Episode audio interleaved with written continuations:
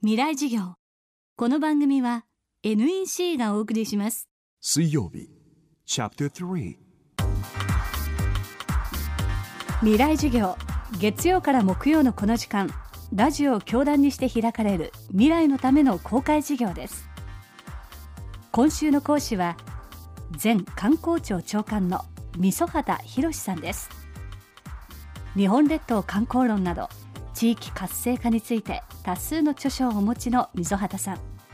その経歴は一色です。大学卒業後最初は自治省に勤務する国家公務員。大分県庁に出向しサッカーのワールドカップ大分県での試合誘致などを担当しました。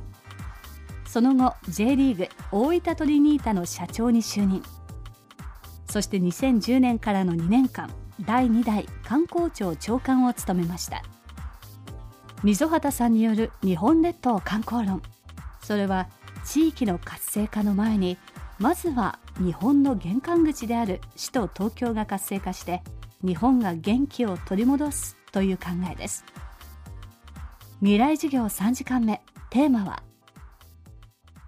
東京の未来。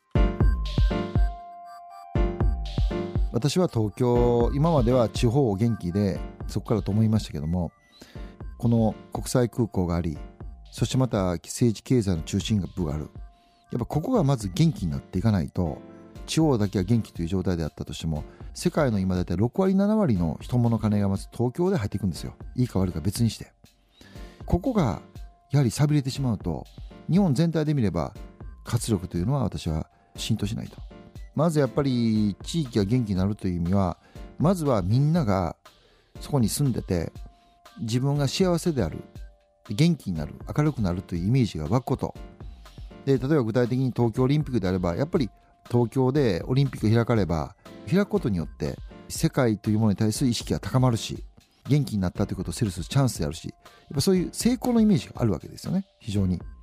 で例えばカジノだって例えばシンガポールなんかマカオもそうだしアジアで多くのそういった人物金を集めるときに24時間型の都市ができると。やっぱこれも成功のイメージがあるわけですよね。でそういうのに対して一人一人がやっぱり参加していく。みんな一人一人が関わっていく。でその中で一人一人がみんなに感謝されたり認められたりする。そういう仕掛けをすればプロジェクトは私は成功すると。で何よりも成功のイメージをきっちりとやはり描くこと。でそのことが私この東京オリンピックとこのカジノ構想っていうのはより具体的にイメージが湧くので。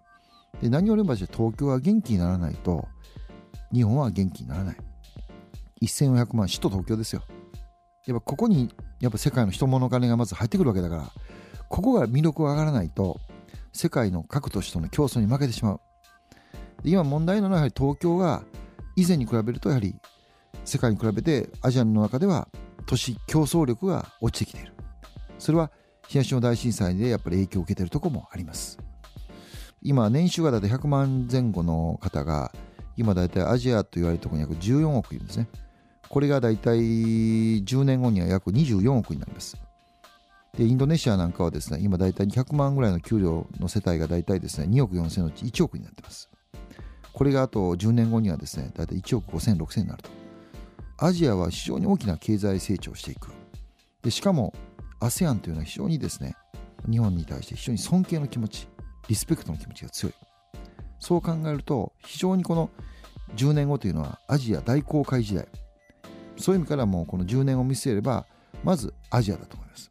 特に若い人にはこれからやっぱり、あのー、経済を考えていくんだったら国内だけじゃなくてアジア中ごつい市場の中でどうやってここで活躍して日本に恩返ししていくんやというふうに考えていった方が10年後はそっちの方がより私は魅力ある。いろんなあのビジネスを含めてチャンスが転がっているというふうに思いますね。未来授業この番組はポッドキャストでも配信しています。ぜひ東京 FM のトップページからアクセスしてください。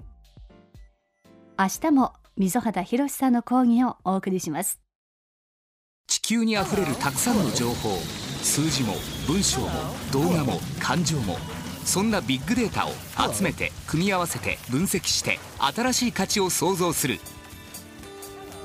それが NEC のビッグデータソリューション。情報をもっと社会の力に。NEC 未来事業。この番組は NEC がお送りしました。